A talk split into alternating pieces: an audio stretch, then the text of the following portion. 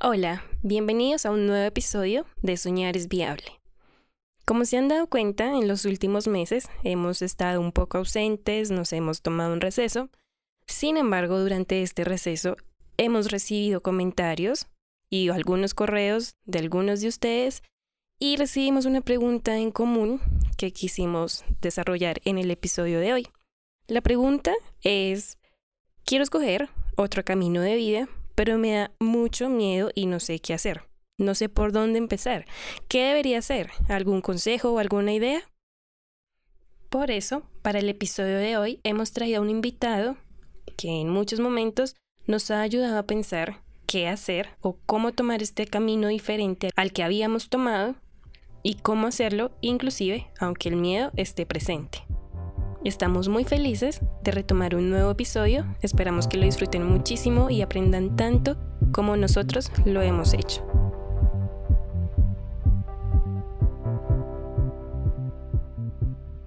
Bienvenidos al sexto episodio de Soñar es Viable. Este es un podcast de los del podcast. Y este es un episodio particularmente especial porque tenemos un invitado que tanto para Isabel, eh, la productora de este podcast, como para mí, ha sido muy importante en nuestras vidas. Es un mentor que nos ha enseñado a entender el mundo de otra manera, a trabajar de otra manera, a vivir de otra manera. Pero también es muy importante este podcast porque decidimos que como es una persona tan importante para Isa y para mí, Isa también iba a participar de este podcast en vivo y en directo hablando y entrevistando a nuestro invitado, mentor en este episodio. Entonces, bienvenida Isa a nuestro episodio. Saluda. Hola amigos, gracias. Y, bienvenido Matt. Bienvenido Matt. Muchísimas gracias por aceptar nuestra invitación a Soñar es Viable. Hola, buenas tardes. ok, primero hay que presentar. Primero presentemos a Matt. Esto es importante. Entonces, algo curioso es que Estamos hablando con Isa ahorita y yo pensaba que yo conocía a Matt desde antes que Isa, pero no. Y de pronto Matt no se acuerda que Isa lo conoce desde antes. Entonces, vamos a hablar de cómo conocimos a Matt. Cuéntanos, Isa, ¿cómo conociste a Matt Aaron? La primera vez que conocí a Matt fue en una panadería artesanal que se llama El Árbol del Pan. Y estoy segura que Matt no se acuerda. Pero yo como que identifiqué a Matt porque una vez él, bueno, frecuentemente compraba pan de chocolate o croissant de almendra y un día yo le entregué los panes porque yo atendía y hacía panes y bueno, todo en esa panadería pues hice ahí y un día él vino a comprar y yo le entregué la bolsa con los panes y él se llevó la bolsita, pero la bolsa antes de salir de la tienda se le cayó al piso y se le cayeron los panes al piso. Y pues él me miró como yo qué podía hacer, pero yo no podía hacer nada porque ya se habían acabado los panes. No se los podía cambiar, entonces Matt se fue bravo y me miró muy mal. y esa fue la primera. yo tampoco sabía esto, me acabé de enterar hace 20 minutos. Y esa fue la primera vez que dije como, ok, él existe en este mundo y pues no tenía ni idea que era Matt, no tenía ni idea que nos íbamos a volver a encontrar, pero pues de los clientes, por así decirlo, que recuerdo de esa panadería, pues obviamente está Matt, porque pues pasó de ser un cliente frecuente a ser un cliente creo que inconforme con el asunto de los panes que se le cayeron al piso. Pero bueno, ahora cambiamos de tono, algo menos triste. Matt, ¿todavía comes pan? Yo me acuerdo de ese momento, pero no sabía que era Isa trabajando ahí. ¿Te acuerdas? Eso sí es, cierto. sí, se acuerda, empecemos por ahí. Fue, cuando... Eh, árbol del pan estaba en la callejón, o sea, en la calle, callecita ahí. En la sede pequeña. Sí, me acuerdo, me acuerdo. ¿Sí? Se deslizó la, la cosa y, y, bueno, cosas que pasan. Es que e, esos croissants son son buenísimos. Eran muy buenos. Es una picardía mía porque ustedes saben que me gusta comer saludable. Interesante comenzar el podcast así, pero sí, e, esos croissants me, y, y, sigue ahí, Árbol del Pan, ¿no? E, en, en, en, Rosales, ¿no? Sí, pues ahora tienen otra sede que queda como a una cuadra de esa sede pequeña. Es bastante bonito, fui hace poco, me gustó mucho. No sé si tengan otra sede, ¿tú sabes? Ah, no. No tengo entendido, solo esa sede. Ok, bueno. Entonces, así fue que Isa conoció a Matt. Y yo a Matt lo conocí de una manera también muy curiosa. En algún momento alguien publicó en un grupo de, creo que era de startups, algo, no sé, por Facebook en Bogotá. Necesito a alguien que me pueda editar audios. Y yo le dije, hey, yo puedo editar audios, pues porque yo siempre, hace muchos años he utilizado mucho software de, de edición de audios porque yo también hago música. Luego les contaré de ese proyecto en algún momento. Pero, pues nada, yo dije, hey, yo creo que yo puedo hacerlo. Y me vi con este personaje que no era Matt, sino que era otro personaje cuyo nombre en este momento no recuerdo, pero él también tenía un podcast. Jeff, eso. Sí. Él tenía un podcast de resiliencia que era muy chévere, entonces entrevistaba a personas que habían pasado por unos momentos de vida súper complicados y que habían logrado, después de todo, como redefinirse y generar como una visión de ellos mismos exitosa. Y, y me pareció muy bonito. Y a través de Jeff conocí a Matt. Y Matt me dijo, hey, yo tengo un podcast de comida, de startups de comida. ¿Tú me puedes ayudar a editarlos? Y yo le dije, sí, claro, te puedo empezar. Pues vamos a mirar cómo nos va. Y al principio fue un poco lento, estaba todavía yo aprendiendo muchas cosas. Y luego ya, ya empezaron a fluir las cosas muchísimo más. Y luego lo tomó Isabel, que Isabel ahora es como la máster productora, editora de podcast. Pues es la que ya yo conozco que más sabe eso en Colombia. Entonces, esa es más o menos la historia mía con Matt.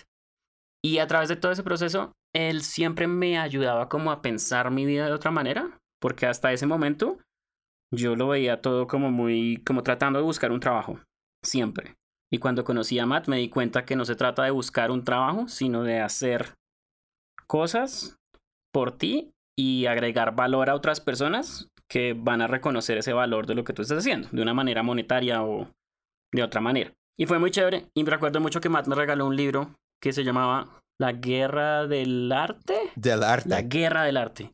Increíble. Es un libro muy bueno, recomendado para todos nuestros oyentes. Y empecé a darme cuenta que, que de otra manera uno puede entender el mundo y pensar cómo, qué significa trabajar y qué significa el éxito y cómo esos dos no necesariamente están relacionados. Porque siento que en Colombia uno mide mucho el éxito en términos del trabajo que tiene. Y eso no es así. Uno puede tener un trabajo que suene muy chévere, pero es infeliz. O un trabajo que no suene chévere y es muy feliz. Y pues ya, ese es Matt para mí. Muchísimas gracias, Matt, de nuevo. Así lo conocimos. Así te conocimos. Muchas gracias por aceptar la invitación. Ah, gracias por tenerme aquí en, en este podcast. Chéverísimo. Me encanta hablar con ustedes y bueno, me siento una muy buena energía y conexión para hacer este podcast porque llevamos mucho tiempo trabajando juntos, ¿no? Y Isabel editándome, usualmente en inglés, ¿no? Pero ahora en español. Qué bien, qué bien. Y sí, lo que dices, eh, Sebastián, que vivir de, de, forma diferente, eso es lo que hago, ¿no? No lo niego. Para comenzar la conversación, diría que los años que pasé en Colombia, nueve años, ¿no? Y durante ese tiempo, comencé a hacer varios proyectos, ¿no? Entre comida, superfoods, y luego Bitcoin y, y podcast y, todo el tema. Y bueno, ustedes llevan como cinco años conmigo trabajando, o casi cinco años. Y, eso es, ha sido una relación dentro de los proyectos que hago que siempre ha sido sólida. Y bueno, el placer de la vida como trabajar con ustedes ha sido excelente. ¿Qué le hizo uno a eso? Ah, nada, muchas gracias. gracias. Genial. Uh, bueno, yo no sé, creo que nos gustaría empezar, porque nosotros te conocemos súper bien y estamos un poco sesgados, pero Cuéntanos tú quién eres, quién es, quién es Matt Aaron. O por ejemplo, ¿qué estabas haciendo cuando nos conocimos? Ok. ¿Cuáles eran tus proyectos? Y cómo han cambiado también, como qué ha pasado en tu vida. Era el año de, era el año 2012. Creo que Juan Manuel Santos era presidente. eh, no. eh, Barack Obama era presidente, seguro. Y me entré al mundo de de superfoods, ¿no? ¿Qué significa superfoods? Bueno, tomé en serio mi nutrición porque hasta hoy en día veo que el mejor salud de seguro, eh, health insurance, ¿no? Es invertir en lo que estás poniendo en tu cuerpo, ¿no? Prevención en vez de, de ir al hospital o tomar medicamentos y, y toda esa esa cosa, esa, esa vaina, como ustedes dicen, ¿no? Y bueno. Sí, ese es el mejor seguro de vida para los oyentes. Sí, entonces la primera cosa que hice, imagínate, intentaba exportar sí, hojas de coca molidas en cápsulas, como porque nosotros sabemos lo que verdaderamente saben de la hoja de coca. No es cocaína, ¿no? E-, Es una planta sagrada y te ayuda un resto con tu salud. Entonces mi idea fue mandar cápsulas de hoja de coca molidas a los Estados Unidos y venderlo. El proyecto se llamaba Coca Caps. Hasta que un día un abogado muy, eh, muy gentil, porque seguro que cobra mucho, vive en Beverly Hills, nos conectamos, no sé, no me acuerdo cómo, dijo, Matt, si exportas eso a los Estados Unidos, te pueden condenar como un narcotraficante, así que no lo hagas. Y hasta hoy en día me parece una tragedia, como los alimentos que no nos dejan poner nuestros cuerpos por motivos políticos, ¿no? Porque como lo repetí, ¿no? Es una droga. Yo creo que la mayoría de las personas escuchando esto saben que se puede comprar eh, mambe, ojo de coco, té de coca en, en Bogotá, en, en toda Colombia, ¿no? Bueno, entonces eso, fue la primera cosa. No funcionó. Segundo, comenzaba una empresa importando Camu Camu, que se puede encontrar en, en Wok como una bebida y también un helado, ¿cierto? Y bueno, ¿cómo se importar camu camu de Perú en polvo? Porque camu camu es una fruta que crece en las orillas del río Amazonas y en Guaviare también, y en Perú, en Brasil, que tiene más vitamina C que cualquier fruta del mundo. Entonces, lo comenzaba a vender en Amazon y me, me fue bien. Sin embargo, no había aprendido lo de la, la cadena de oferta, supply chain, eh, cómo manejarla, porque hay un doctor que es un poco cursi, se llama Dr. Oz en los Estados Unidos. ¿Ustedes lo conocen? Es un doctor que tiene su show y recomienda cosas. Y un día dijo... Creo que no. sí, creo que sí. Dr. Oz, eh, es, un, es un turco que vive en los Estados Unidos. Bueno, mejor dicho, él en su programa dice que Camu Camu es buenísimo, es lo máximo, así que hay que comprarlo. Y vendí todo mi inventario en, en tres horas y estaba rankeado en Amazon número dos, Wow. ¿cierto? Pero no pude comprar más inventario y ponerlo en Amazon. Me demoraba, no sé, cinco o seis semanas y ya, chao, o sea, ya perdí mi, mi puesto y bueno, se acabó eso. Pero durante eso comenzaba un podcast que se llama The Food Startups Podcast. Y porque, bueno, quería hacer podcasting y lo bueno de hacer podcast es que te da el permiso, la fortuna, la bendición de poder hablar con personas que nunca, usualmente no te darían ni 10 minutos, te dan una hora, hora y media. Y ustedes dos saben, porque a través del Food Startups Podcast y Bitcoin.com hemos hablado con muchas personas que, que han ganado en las Olímpicas, como Apollo Ono, Patrick Byrne, John McAfee. personas brillantes, John McAfee, celebridades, eh, billonarios, eh, eh, visionarios. Y bueno, entonces he, he hecho podcast hasta, hasta hoy en día y, y creo que el... Bueno, después de que se publique este podcast, pero cerca a la, la fecha de grabación, el martes va a ser mi último podcast para bitcoin.com. Isa me ha editado todos esos podcasts. He dejado algunos otros proyectos que había hecho porque había hecho muchos y puedo seguir hablando de eso como traductor simultáneo, traducciones en línea, con panela. Pero bueno, para resumir, yo siempre es difícil autodescribir su, su jornada, ¿no? Porque nosotros tenemos memorias selectivas y, y cuando dice, ay, cinco años hice tal cosa o dos años hice tal cosa, simplifica el, tiempo porque hay tantos altibajos durante este, este proceso. Excelente, Matt. Muchísimas gracias por, por contarnos un poco tu camino. Es que es interesante porque es como este concepto de solopreneur, más que como un emprendedor solo, como un nomad, también es otra manera de decirlo, como una persona que no pertenece a ningún lugar en particular físico, pero que por su conocimiento puede moverse como un nómada, por así decirlo, un nómada, un nómada de conocimiento y siento que Matt para mí es como la representación de lo que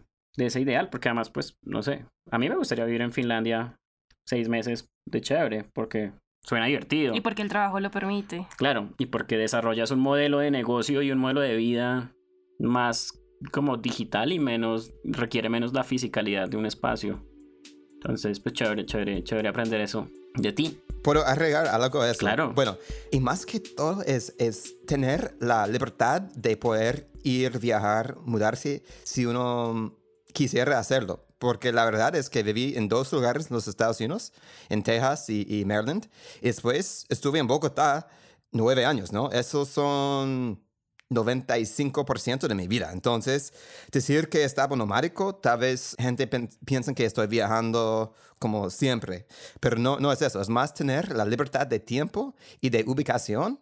Y bueno, hay personas que les gusta viajar constante. A, mí me gusta conocer y, ver esas cosas, pero siempre tener la opción. No, o sea, no me acuerdo la última vez que tuve que pedir permiso para poder viajar o no trabajar desde más de 10 años o más, creo que 12 años que tuve que pedir permiso para viajar o hacer algo. Siempre he podido controlar mi, mi agenda. Eso obviamente va con... Hay dos caras de la moneda, como hay ventajas y desventajas a, eso. Ok, ese me parece un buen punto como para, para retomar y profundizar un poco acerca de, cómo has creado tú tu estilo de vida y, y, cómo pues has logrado cumplir tus sueños, porque este, este podcast es, se llama Soñar es Viable y para nosotros pues tú cumples tus sueños. Yo, yo me acuerdo cuando empezamos a hablar, tú me dijiste, yo quiero ir de hacer podcast. Y lo lograste. Y luego, hey, esto de las criptomonedas me parece muy chévere. Y lograste entrar al equipo de bitcoin.com. Y así sucesivamente, como que tus sueños se vuelven algo tangible. Y eso es extraño porque la mayoría de personas, los sueños es, no, sí, yo toda la vida quise ir a Japón, pero nunca fui. O lo posponen. O sí, el otro año, o no en cinco años, o no en otro momento, ahora no. Y yo quisiera saber cómo, eso que tú dices de, de la vida que has escogido y que tiene unas ventajas y unas desventajas, cuéntanos un poco cuáles son esas ventajas y cómo logras hacer eso realmente, porque es que uno lee muchos libros de, no sé, autoayuda, hábitos y demás, y te dicen, no, levántate todos los días temprano y haz yo no sé qué cosas, y come yo no sé, y creo que eso no es igual para todo el mundo, ¿no? Cada persona tiene como que encontrar su propio método, su propio modelo. modelo. ¿Cuál es el tuyo? Cuéntanos cómo, cómo hiciste el tuyo. Claro, o sea, luchar y seguir luchando contra, contra los demonios. Te digo una cosa, es más fácil o fracasar o mm, seguir como mediocre si tomas el camino de todos, ¿no? Porque, ah, bueno, tome la decisión. Y es otra cosa de español que siempre notaba, como que en inglés es hacer, make a decision, y en español es tomar una decisión, como si hubiera tomado esa decisión, como elegí el croissant y, y no, no me gustaba, ¿no? Entonces, para mí eso implica como falta de responsabilidad. Y tranquilos, no digo que hay que los norteamericanos toman responsabilidad. No, no, hay, los seres humanos son, son iguales. culturalmente mm, hay diferencias, pero somos iguales. Lo que quiero decir es que cuando uno toma el camino de la minoría que intenta construir su propio, propio camino, no hay muchas guías que te dicen hacer paso A, paso B, paso C y paso D. Si uno quiere ser como socio un bufete de abogados, hay una ruta que se puede seguir, ¿no? Pero mi ruta siempre he tenido que tomar muchas decisiones y, el hecho de tomar las decisiones y probar y fracasar te ayuda a madurarse eh, dentro del tiempo. Entonces los altibajos, y incluso hasta hoy en día tengo los altibajos, pero uno los puedo aprender, manejarlos mejor. Sí, creo que definitivamente tomar, decidir realmente tomar otro camino como no tanto laboral, sino como de desarrollo de la vida y de lo que uno quiere lograr, sí, definitivamente lo va a llevar a uno a un camino de mucho fracaso y mucha frustración. Pero creo que eso mismo es lo que le ayuda a uno a aprender y a mejorar en futuros proyectos o ideas que se le ocurran para, para desarrollar un modelo de negocio de vida chévere. ¿Cómo lo ves tú, Isa? Hay algo que me causa mucha curiosidad y es cómo lidias, por ejemplo, con esos fracasos, como el camino no es tan fácil, no es como que en el caso del buffet, primero fuiste un abogado, después hiciste otro estudio que te especializó, después hiciste otro estudio y así vas como escalando y vas creciendo. En este caso, con tu modelo de vida, ¿cómo lidias, por ejemplo, con los momentos en los que como que no estás sintiendo que llegas a esos sueños, pero sin embargo vas en el camino? ¿Cómo no te vas hacia el otro lado. Claro, o sea, y bueno, se puede clasificar los fracasos como aprendizajes, ¿no? O sea, eh, no es que tú eres un fracaso, el negocio fracasó, ¿no? Exacto. Bueno, he tenido que superar mucho odio hacia mí mismo, ¿no? Porque puede pasar, ¿no? ¿Por qué tomaste tal decisión? O, bueno, en, el negocio de, de las uchuvas, que lo sigo, pero como o sea, a, fuego lento, ¿no? Exportando chuva, como cuando perdimos Whole Foods, varias cosas de ese negocio, que es una industria muy difícil, ¿no? La agricultura. Bueno, o sea, muchas caminatas, muchos estar estresado, pero cómo superarlo, no sé si lo puedo diagnosticar. Pero la única cosa que es, es, es seguir. Yo me acuerdo cuando cumplí 30 años, yo tengo 35.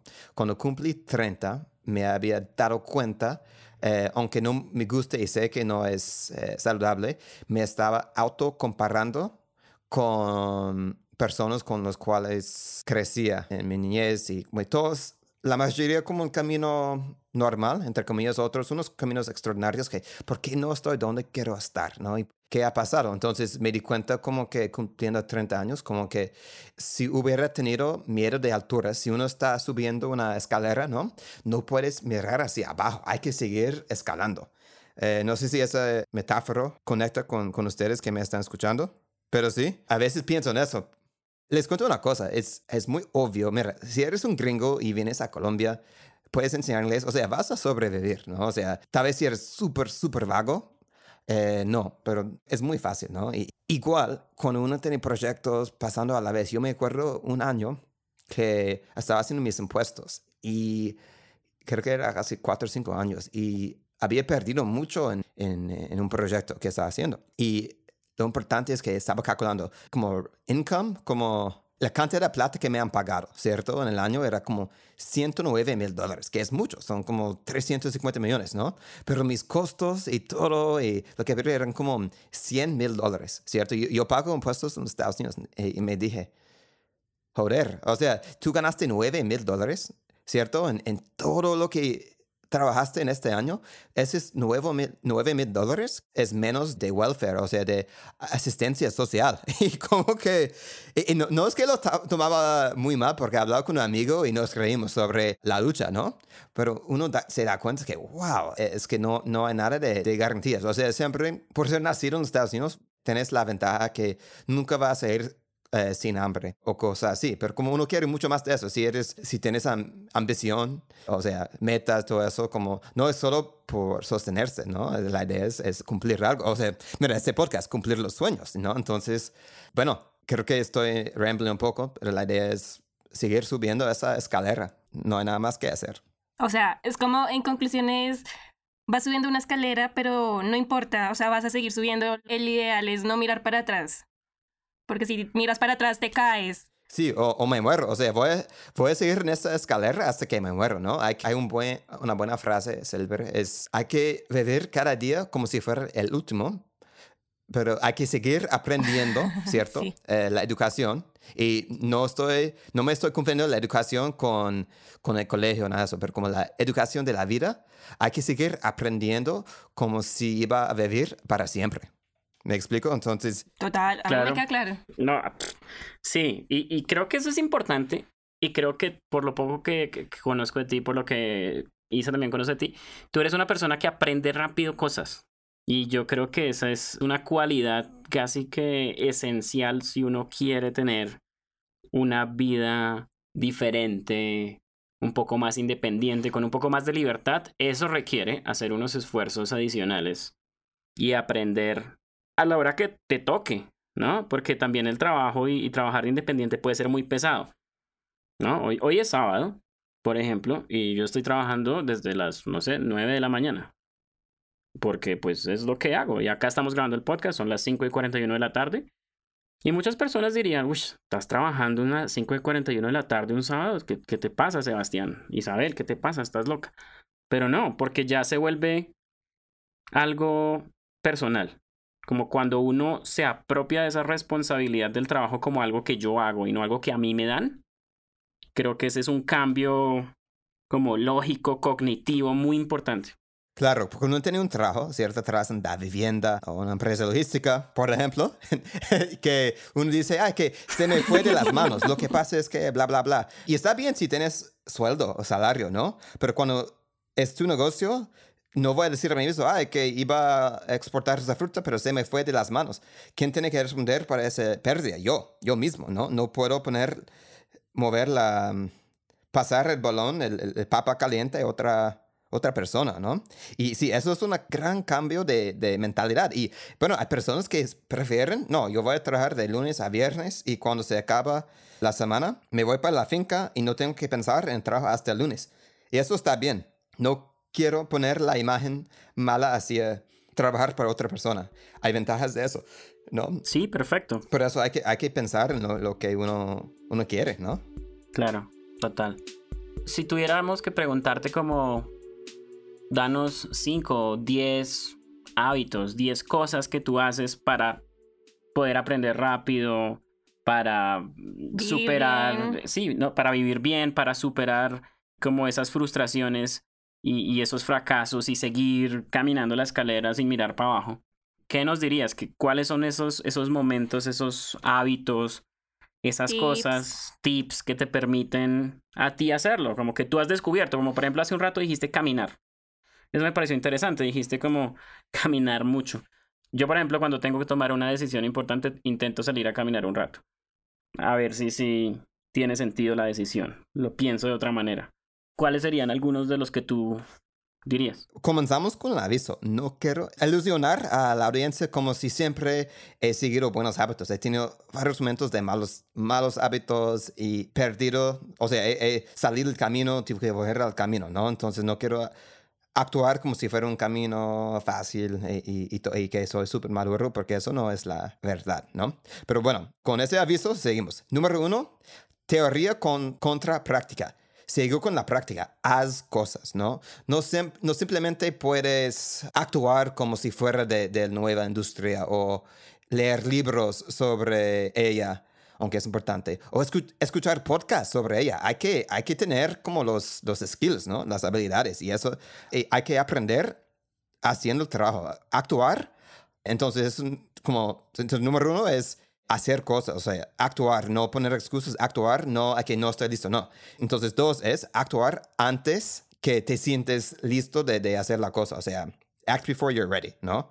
Número tres, sí, hay una gran parte de lectura para mí me ha escuchado como escuchar libros, leer libros, escuchar podcasts, tener un círculo de personas que sean físicamente tus amigos, tus mentores o digitales o por en papel como autores que te inspiran y sacar de esa sabiduría y energía para tener como amigos en el camino, que puede ser más, más solo. Les quería agregar algo.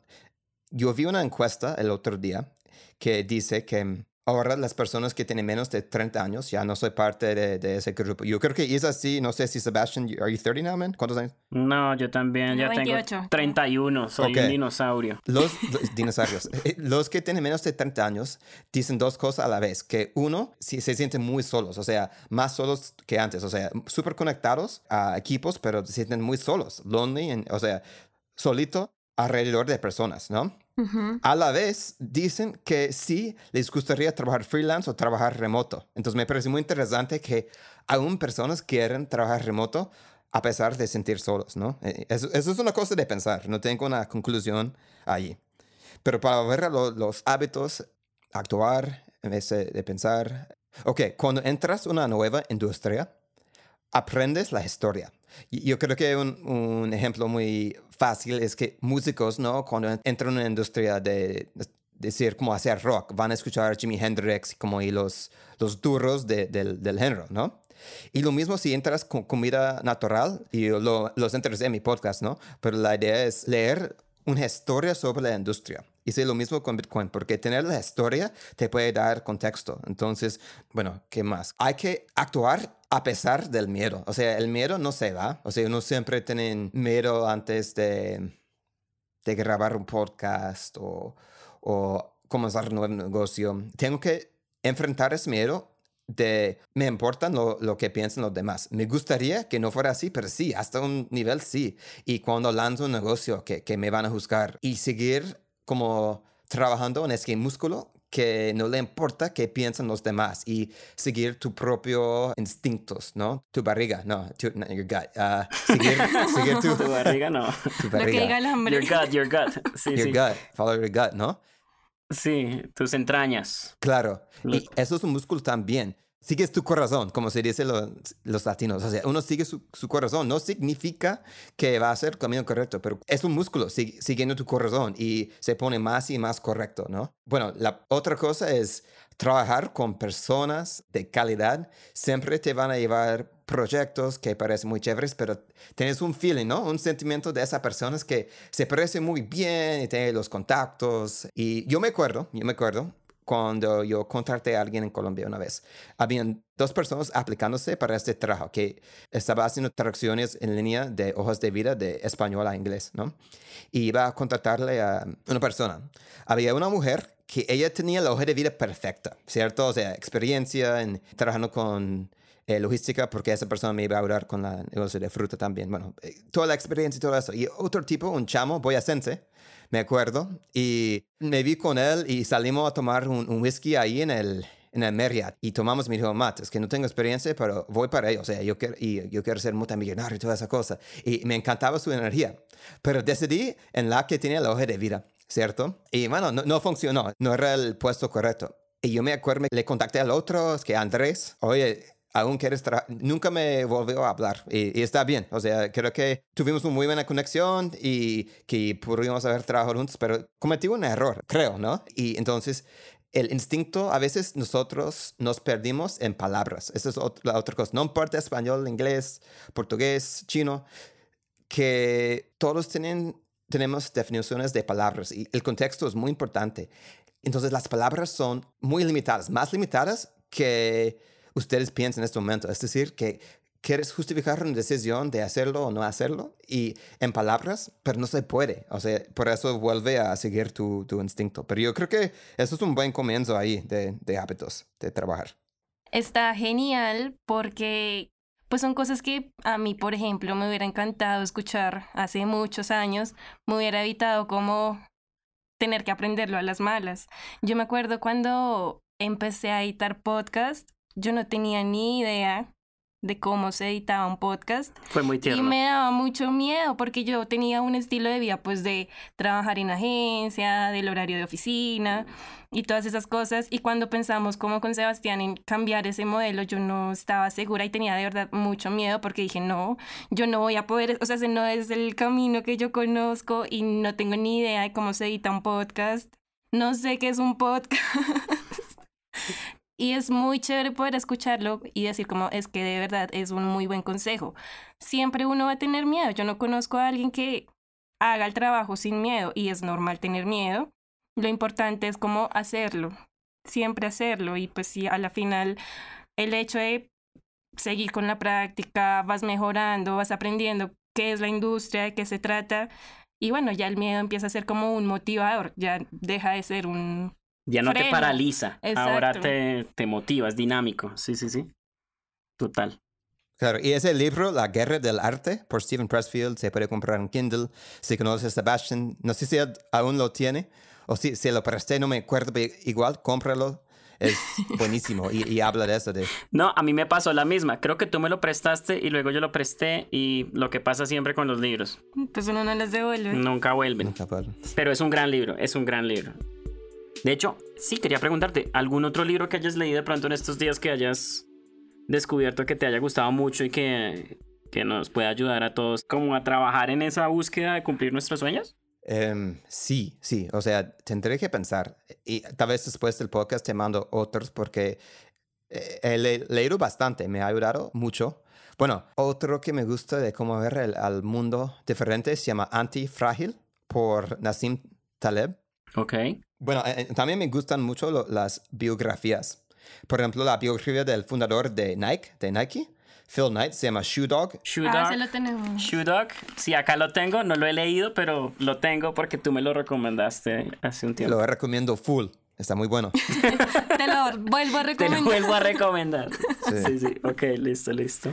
Y yo tengo una pregunta. Por ejemplo, ¿cuál es el sueño que tú pensaste que no ibas a cumplir tan rápido, que tal vez no lo veías venir y sin embargo lo cumpliste? Bueno, les cuento también otro aviso. Soy demasiado duro con mí mismo y bueno, uno va trabajando en eso, ¿no? Pero sí, un sueño que tuvimos, que pues, diría que yo tuve con ustedes, era, bueno, yo me acuerdo que Sebastián un día, porque vendí el Food Stars podcast, porque yo dije, un día me encantaría que me pagaran eh, hacer podcast. Y es muy difícil que te, te pagan como para hacer podcast. Es difícil que de ganar plata. Hay muchas personas que hacen podcast y tal vez lo utilizan como herramienta para hacer negocios, ¿no? O sea, bueno, tenemos un podcast sobre podcasting y podemos editar podcast, ¿no? Pero porque el podcast en sí mismo te pagan por, por hacer ello, nada más. Y, y bueno, con bitcoin.com, pues le entrevisté a, a, Roger Ver y me ofreció trabajar con, con bitcoin.com y pagarme bien para hacer podcast. Eso nunca lo pensaba y después uno comienza y, y, lo toma por hecho, pero pensándolo, wow, que me pagaron a hacer podcast, hablar con personas interesantes y brillantes y me pagan por ello, qué bien, qué fortuna poder hacer esto. Además, porque hacer podcast era como un hobby. O sea, básicamente te pagaron por tener tu hobby. Pues no, no, no, sé si hobby es la palabra, pero sí como el... Como, como estaba como un hobby. Sí, exacto, eso era lo que yo iba a decir, que de pronto no es, no es tanto que sea un hobby, sino que empezó como un hobby.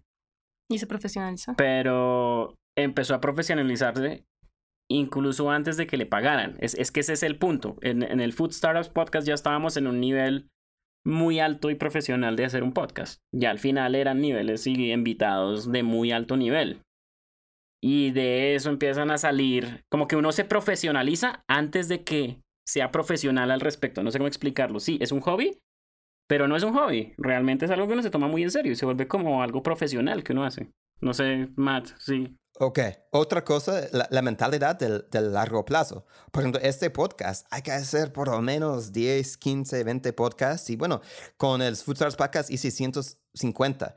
Yo creo que cuando llegaba a 55, ahí comenzaba a soñar mejor, o sea, se notaba la, el aumento. Entonces, comprometerse a hacer una cosa por el largo plazo, no pensar en eh, como la, la, metodología de reggaetón, que es ganarse plata rápido, que todo está bien, es como se toma su, su tiempo, ¿no? Y dedicarse 10 años a, algo, 5 o 10 años, o sea, ese interés compuesto, ¿no? Que se va multiplicando. Sí, entiendo, entiendo, entiendo. Perfecto, ¿no? Sí. Matt, pues yo sé es que nos podemos quedar hablando 14 años contigo, pero pues quisiera preguntarte como, no sé si para cerrar ya, si tú tienes como un consejo final o un pensamiento final que haga alusión a eso de soñar es viable. Realmente hay, hay algo más allá de lo que hemos discutido más allá de los proyectos. sí, o más allá de los proyectos y el emprendimiento que uno diga, soñar es viable para mí porque, por esto, o ¿cómo la ves? Me gustaría preguntarles algo a ustedes, de hecho, porque yo siempre me había alineado, yo creo que, que más que todo podría apreciar los de la clase media. Yo vengo de la clase media de los Estados Unidos, pero los de la clase media o incluso clase media alta de, de Colombia es difícil, ¿no? Entonces, decirles, ay, hay que salir del país, hacer tal cosa. Ustedes siendo colombianos, eh, dada la, situación económica, política ahí en, Colombia, ¿creen que si alguien escuchando que tiene 25, 30 años, diría que es mejor salir del país para encontrar sus sueños o quedarse en Colombia? Vamos a dejar que Isabel responda a esta primero. Es que yo creo que la respuesta, o sea, tú tienes una respuesta por un lado y yo la tengo por el otro lado. O sea, en mi caso yo no he salido del país para cumplir mis sueños y sin embargo sí los he cumplido. Pero creo que se trata, o sea, no es tanto de poner la fe en otro país o en los viajes, sino de abrir un poco más la mente y no seguir como la misma tradición o lo, lo que, no sé, las personas, las familias esperan de uno como ese camino asegurado, pues es como si uno encuentra su camino y uno lucha por ese camino, pues no importa si saliste o no saliste del país, igual puedes encontrar tus sueños. Pero Sebastián creo que le pasó diferente. Sí. Perdón, antes de que te respondas, Sebis, que me gusta decir eso, es como que el, a dónde viajas, ahí estás, ¿no? Entonces, como que no importa si estás en Colombia o, o, Ecuador o, o Francia eh, o o Rusia, como que a dónde viajas, ahí estás. O siempre tienes que manejar con ti mismo. Entonces, como el, viaje puede comenzar ah, adentro. Desde adentro. Sí. Total. Claro, no, total. Creo que sí, o sea, mm, yo he tenido la oportunidad de viajar mucho. Me fui muy, muy pequeño del país, a los 16 y regresé como a los 23, 24, no sé. Ya, ya hace un tiempo. Y sí, estuve en muchos lugares del mundo, en Asia, en África, en Estados Unidos y demás. Y definitivamente esos viajes me han ayudado a mí a tener una manera de entender el mundo diferente, porque veo cosas diferentes, entiendo otras cosas, entiendo otras realidades, me doy cuenta que lo que yo creo que es verdad realmente nunca es totalmente cierto. Todo es relativo. Y eso ha sido chévere. Pero al final del día no es el lugar. Yo creo que y esto es muy curioso porque en, otro de los podcasts que grabamos como que había un, mensaje muy bonito y era que el viaje en serio es hacia adentro.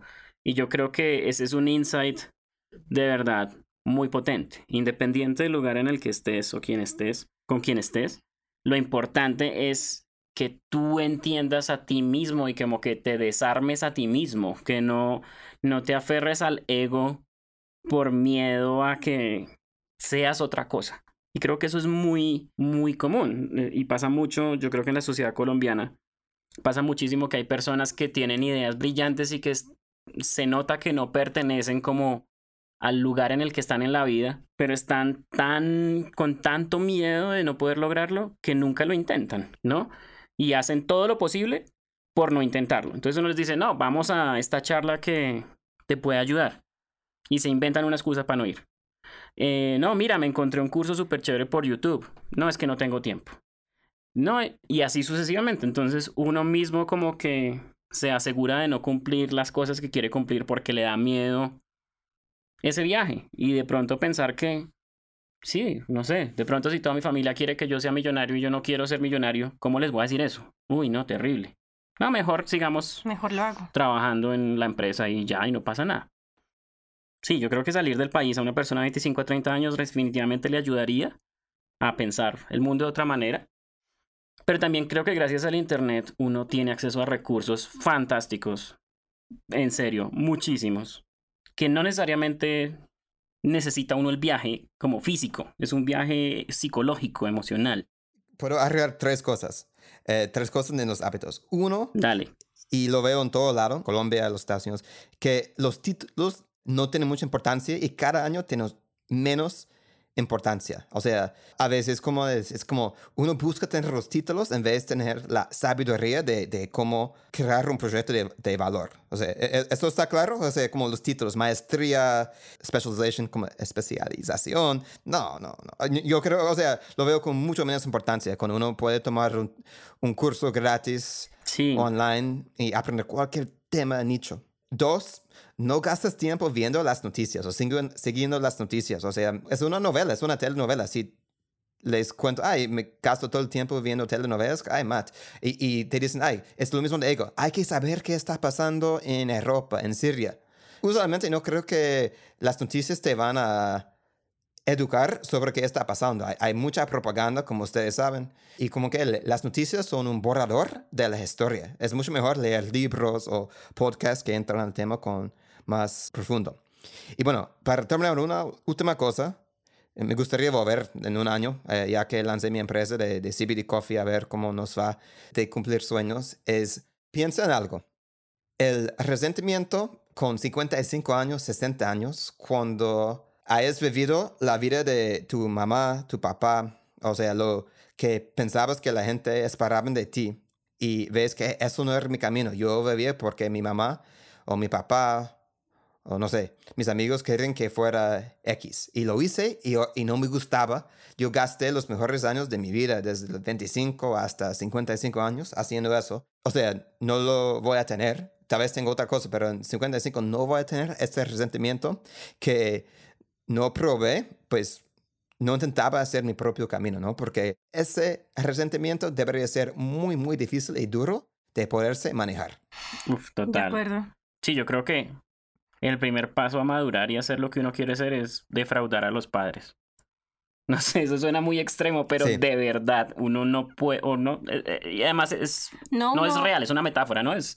Y uno después a la final termina cargando mucha presión por ser lo que ellos quieren y no lo que yo realmente quiero. Sí, y, y, y no es algo malo, suena, suena como una historia triste. Y no, no. realmente no lo es, es simplemente como escogerse a uno mismo en vez de la historia, la narrativa que tu familia y que tus círculos han montado de ti. Porque, por ejemplo, yo iba a ser pianista. Toda mi familia estaba seguro que yo era el siguiente Mozart, ¿no? Y, y no, primero no soy Mozart, segundo pues soy bueno, pero no, no tanto. Y tercero, la música es chévere, pero el hábito de la música, de estar sentado 8 o 9 horas al día en el piano, uy, no. No, no, no es para mí. Esa es otra cosa, ¿no? Porque gente dice, ah, yo quiero ser escritor, ¿no? Una de las profesiones que tienen, que es muy difícil, ¿no? Eh, y dicen, ¿por qué? Ah, porque me encanta cantar a Juan Valdés o a un café en, en Getsemaní, en la costa, con mi portátil, tomando mi, mi smoothie de azaí y escribiéndose, ¿no? Y, y no sé si su nombre, conocer mujeres, ¿qué haces? Soy, escritor, todo eso. Pero eso no es el trabajo, ¿no? Es como la batalla interna de postergarse y superar la, la resistencia a escribir, que es, un, que es muy, muy difícil. Muchísimo, ¿no? Sí, total, totalmente. Ah, bueno, yo, yo quiero cerrar con una pregunta, Isa. Entonces, solo por ahora, i- igual estamos conectados los tres, ¿no? Pero por no vamos a trabajar. Va a ser el primer mes en mucho tiempo que no trabajamos juntos en enero. ¿Qué planes tienes para enero 2020? La verdad no tengo planes, porque, no sé, también estoy como en un periodo de vivir sin planes, porque siempre he sido muy planeadora y siempre he estado como muy a la expectativa y muy pensando en el futuro y en este momento como que me di un tiempo para no planear. La verdad es que no tengo planes. Siento que tengo un buen trabajo, pues terminé de trabajar contigo, pero tengo... O sea, en los últimos meses he tenido dos trabajos uno con Matt y otro con marketing digital y pues sigo con ese. Se notaba porque los podcasts salían como más o menos. sí. No. Estoy bromeando. Después de tantos años, Claro, eso se nota. No, no, no, no. no me echaron. Otra cosa es que yo saliendo de bitcoin.com, personas me dicen, de hecho cuando, eh, y me encanta bitcoin.com, me ha dado muchísimo, pero el- el- eh, mi jefe ahí me dice, Matt, ¿por qué te vas?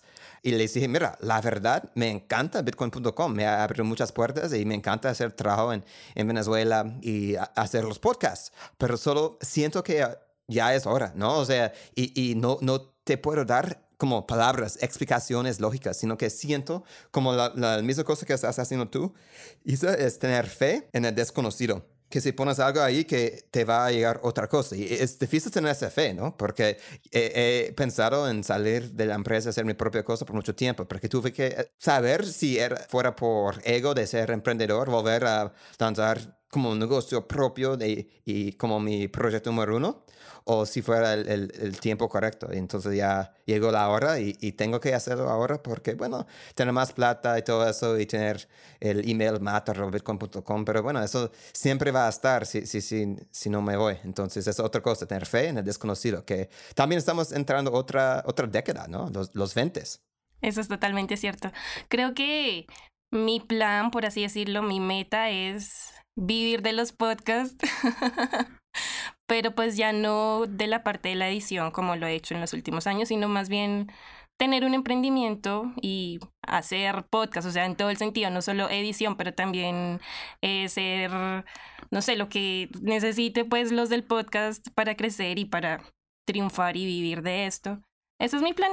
Los del podcast es nuestra empresa, ¿no? Entonces ya saben, chicos, si necesitan un podcast acá. Le hacemos todo. Y Matt puede decir que somos buenos, ¿cierto, Matt? Son muy buenos. Otra cosa es que no tener miedo de autopromocionarse. Hay un estigma con eso, pero es mucho del ego. Y mira, los amigos y familia que, que dicen, ay, que, ay, ¿por qué estás produciendo tu nuevo producto o tu proyecto? Tus amigos verdaderos te van a entender. Ujú. Incluso Claro. usualmente, sin empresarios, te van a comprar el producto, ¿no? O sea, yo siempre cuando tengo un amigo que lanza un producto que sea menos de 100 dólares, se lo compro. No importa si lo voy a usar, porque yo sé cómo se siente, ahorita estoy en esas, en el principio, con, y, como ese apoyo es muy importante, ¿no? Es una cosa simbólica también, ¿no? Pero como si hay que, mira, nosotros no tenemos pensiones, no somos políticos eh, que tienen pensiones del Estado, ¿no? O sea, hay que ganarse todo. O sea, tú trabajas para ti mismo. Tienes que ser el mercadista, como persona de mercadeo para ti, misma. Publicista. sí, el publicista, el de marketing, el de, ventas, el administrativo, el de los tintos. Claro. limpiar baño, todo eso. y, y, si, si, sí, o sea, si tienes un proyecto chévere que te gustaría compartir con el mundo, como este podcast, compártelo en todas las redes. O sea, yo, yo voy a compartir uh, este episodio porque ya sé que va a quedar muy chévere. O sea, y también, bueno, va a ser difícil escuchar mi voz, que aún después de nueve años mi acento suena así de gringo, pero bueno, no importa. O sea, yo hablo español, ¿no? Es otra cosa, otra cosa que quiero terminar, la cuarta vez de terminar el podcast, que a veces hay que decir que eres experto, experta de industria. Como yo me acuerdo después de seis meses, sí hablo español, no importa que no, sí, lo hablo. Ah, sí, trabajo en la comida, sí, soy un podcaster, sí sé de, de criptografía y, Bitcoin. Me hago entender, entonces, es uno lo declara al mundo o a sí mismo como le gustaría hacerlo, eso, eso, eso te ayuda, porque todos entramos eh, profesiones sin saber qué estamos haciendo aunque aparecer a través de títulos o lo que sea, que sabemos que estamos haciendo, eso no es cierto actuar antes de que estás listo. Bueno. Ya, ya. bueno, sí, vamos a cerrar. Me quedo mucho con eso de lo de autopromocionarse. Creo que es el mejor consejo que me has dado en los últimos días. Y bueno, sí, aprovechando que ya no vamos a trabajar pues tan juntos ni todo el tiempo, pues es el momento de autopromocionarme. Claro, o sea, Isa, cuando, cuando ustedes van ahorita a Carrulla a comprar mercado y y bueno, ¿algo más? Sí, eh, la persona en checkout, en la caja. Por si acaso conoces a alguien que le gustaría comenzar un podcast, favor, ya. Te doy mi tarjeta. Uh, ¿Cómo es? ¿Losdelpodcast.com? Losdelpodcast.com. Losdelpodcast.com, ¿no? Compra una camiseta, lo que sea. Sí, no, sí. Lo vamos a hacer. ese es el plan. Este, este año que viene es, es el año de crecer sin miedo. Creo que estamos listos para eso. Y creo que antes no estábamos listos. Es, es, muy extraño. Creo que es importante reconocer que hay miedo y avanzar a pesar del miedo. Un poco como lo que tú decías hace un momento. Creo que es súper valioso y súper acertado. Y pues nada más, de verdad, ya queríamos como... De verdad, este, este podcast era, ya, ya lo teníamos agendado en nuestras mentes hace mucho tiempo, pero como que tuvimos un, un periodo de un vacío de, de esta temporada pero acá estamos y nos encanta volver a, empezar este ciclo de podcast contigo y queremos darte las gracias por tu tiempo, por estar acá, por tu tiempo, todos estos años enseñándonos cosas, inspirándonos, exigiéndonos. De verdad ha sido importante, ha sido muy chévere para nosotros y, y espero que, pues nada, que no nos perdamos, que sigamos trabajando y que... Y como lo dijiste hace un rato, que vuelvas en un año a ver como al nuevo sueño del café con... Exacto. Claro. A ver, si a la audiencia le gusta, sí, me encantaría ver. Yo disfruté haciendo este podcast porque ustedes son muy buenos entrevistándose, ¿no? Eh, y eso es, es un don que ustedes tienen y hay que seguir. Espero ver 50 capítulos. Claro que sí. Pero hay personas que comienzan un podcast y hacen cuatro capítulos que no, nadie lo está escuchando, ¿no? Es que, no, 50, 100. No, el nuestro está bien, tiene un montón de downloads y yo no sé por qué. Yo es orgánico. Yo no entiendo. Tenemos gente que nos escucha en Alemania. Rusia. Rusia. Yo no entiendo. Pero pues bueno, genial. Y nada, Matt, muchísimas gracias. De verdad que sí. Esta es nuestra manera de agradecerte por todos los aprendizajes. Ah, bueno.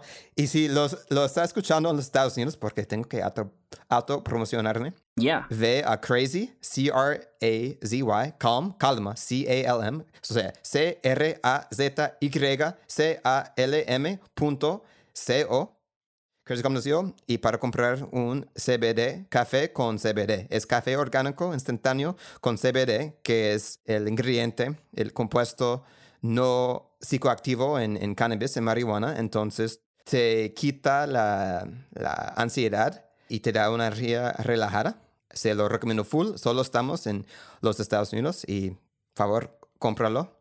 Y, y bueno, Gracias. Pero también si están en Colombia, entren a crazycon.com porque en algún futuro puedes abrir domicilio, bueno, no domicilio, sino envíos a otros países y pueden estar pendientes de a ver si aquí ya llega el producto. Sí, de hecho yo he querido probarlo hace bastante tiempo, pero creo que en este momento no se puede, ¿cierto? Hay un tema ahí, yo no sé. Todavía no está disponible para Colombia. Pero puede ser que sí, entonces hay que estar pendientes. Sí, qué bien. Yo me acuerdo, o sea, yo tengo la camisa puesta y, Literal. y yo me acuerdo, y, y que es una lucha, ¿no? Em, O sea, tuve la idea en julio y ya estamos vivos, ¿no? Y me acuerdo un, un día, llegué, estaba en una llamada y, y mi novia caminaba con la, la camisa y no sabía, porque ella conocía, ella es un amigo de ella, el, el diseñador de nuestra marca aquí en, en Canadá, y lo vi tan chévere y me lo hizo y, y comencé a llorar, o sea, qué, qué chévere que me apoya en, en, en el camino, me importaba muchísimo.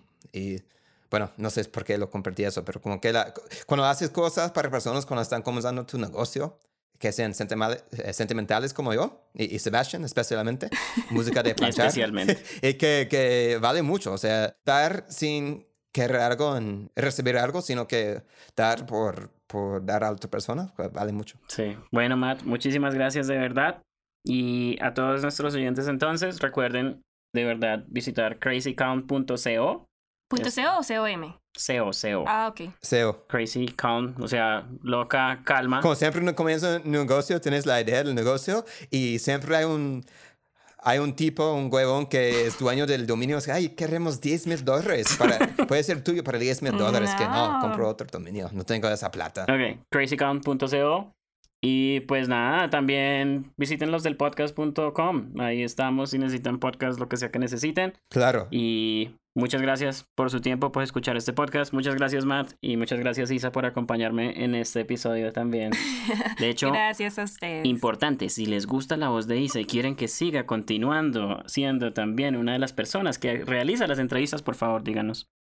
Estamos probando este nuevo formato y nos parece muy chévere. Claro, y dejar una reseña, o sea, ¿dónde se los dejo? Creo que iTunes aún es, no, no sé cómo es para podcast en español, aún con iTunes, entonces ve y dejar una reseña en iTunes y tal vez en el principio del próximo podcast, Sebastián y Isa pueden decir tu nombre en tu empresa, que gracias a Enrique o Laura por dejar la, la reseña, ¿no? Porque yo, yo sí voy a dejar una después de eso, porque yo, vale mucho esas, esas reseñas. Listo. Y él lo sabe. Y, y su- suscribirse para que te llegue automáticamente. Eso también La afecta notificación. al algoritmo de, de los podcasts. Buenísimo. De una. Gracias. Gracias, Matt. Que estés muy bien. Gracias.